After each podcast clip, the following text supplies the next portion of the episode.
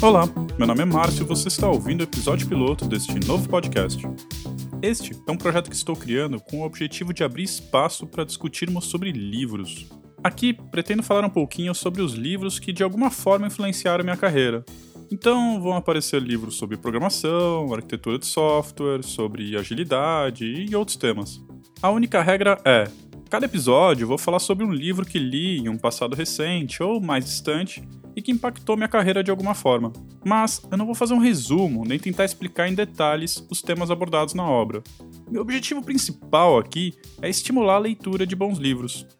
E nesse primeiro episódio, escolhi falar sobre o livro JavaScript The Good Parts, cuja tradução para o português ganhou o nome de O Melhor do JavaScript. Então, bora começar?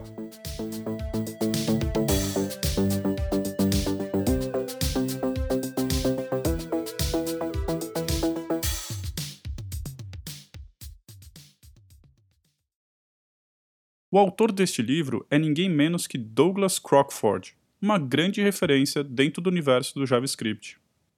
Mas, mesmo sendo uma referência na área, Crockford admite que JavaScript não é uma linguagem perfeita.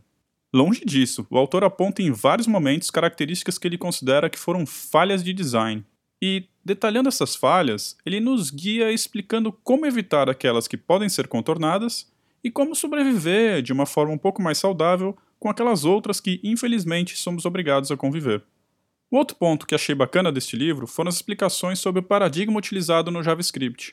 Ao contrário da maioria das linguagens que estamos acostumados, ela utiliza o conceito de protótipos.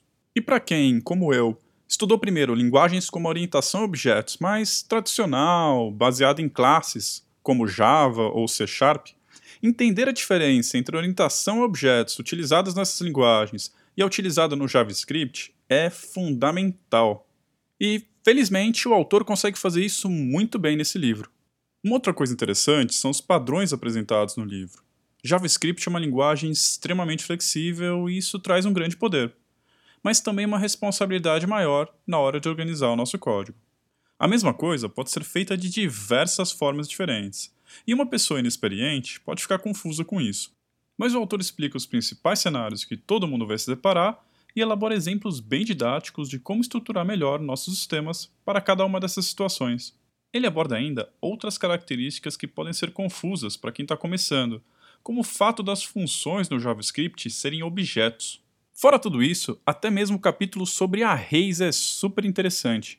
Quando li o título do capítulo, Arrays, pensei que seria mais do mesmo. Mas não ele entra em detalhes sobre como funcionam os arrays no JavaScript. E se você ainda não sabe, com certeza também deve ficar surpreso ao descobrir o que rola por baixo dos panos quando você cria um array nessa linguagem. E claro que eu não vou explicar aqui, né?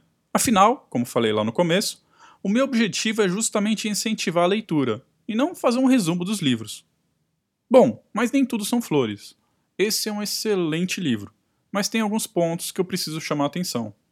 O primeiro e provavelmente mais importante deles é que ele foi lançado em 2008. E para quem acompanha o universo JavaScript, sabe que muita coisa nova rolou de lá para cá. Mas calma, não desanima não. Ainda assim vale muito a pena ler esse livro. Eu só estou chamando a atenção para esse fato para que você saiba que existem algumas características que estão um pouco ultrapassadas.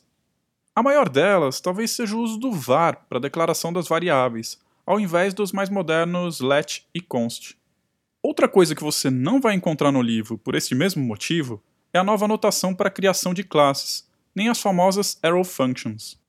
Enfim, esse livro não aborda nada do ES6, também conhecido como ECMAScript 2015, que nada mais é do que a versão mais moderninha do JavaScript.